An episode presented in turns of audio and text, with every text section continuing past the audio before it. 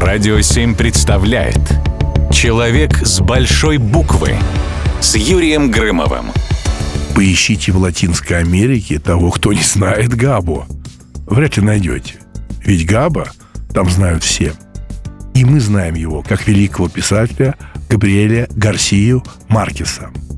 В начале 60-х Маркес был весьма преуспевающим журналистом.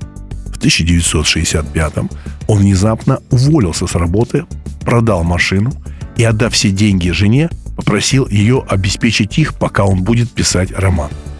Спустя 18 месяцев он подарил миру одну из величайших книг в истории человечества. Роман «Фанфары. Сто лет одиночества». Это настоящий ода магическому реализму и всей Латинской Америки как таковой. Библейский эпос и античная трагедия – витиевато переплетается в ней с европейским рыцарским романом.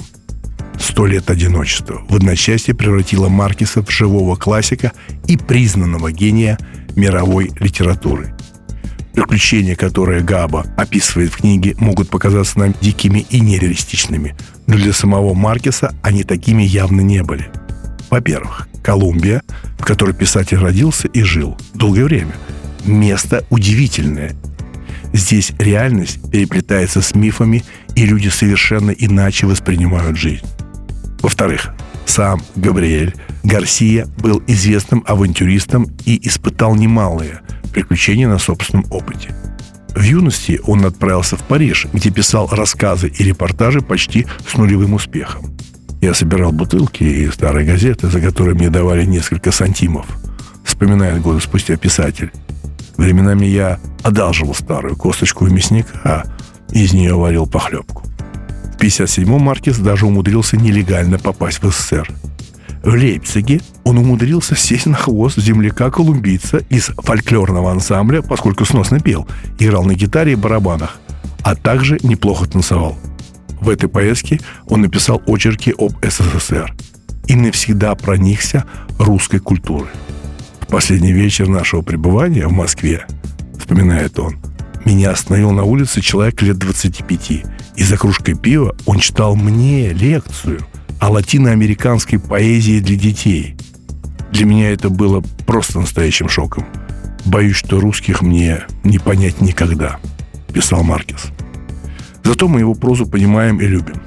Ведь хоть и далека от нас Колумбия, а есть все-таки что-то общее между нами. Ну, я тоже так считаю. Что Колумбия и Россия – что-то между нами есть общее. Я думаю, что страсть и неоднозначность. И, конечно, какая-то неисправимая вера в чудо и полумифическое восприятие мира. Да и сам Маркес порой кажется эдаким русским классиком где-то между Львом Толстым и Чингизом Айтматовым. Он научил нас видеть мир другим, полным волшебства и света. А чтобы увидеть их, надо только уметь разбудить душу. Так говорил великий писатель Габриэль Гарсия Маркес. Человек с очень большой буквы.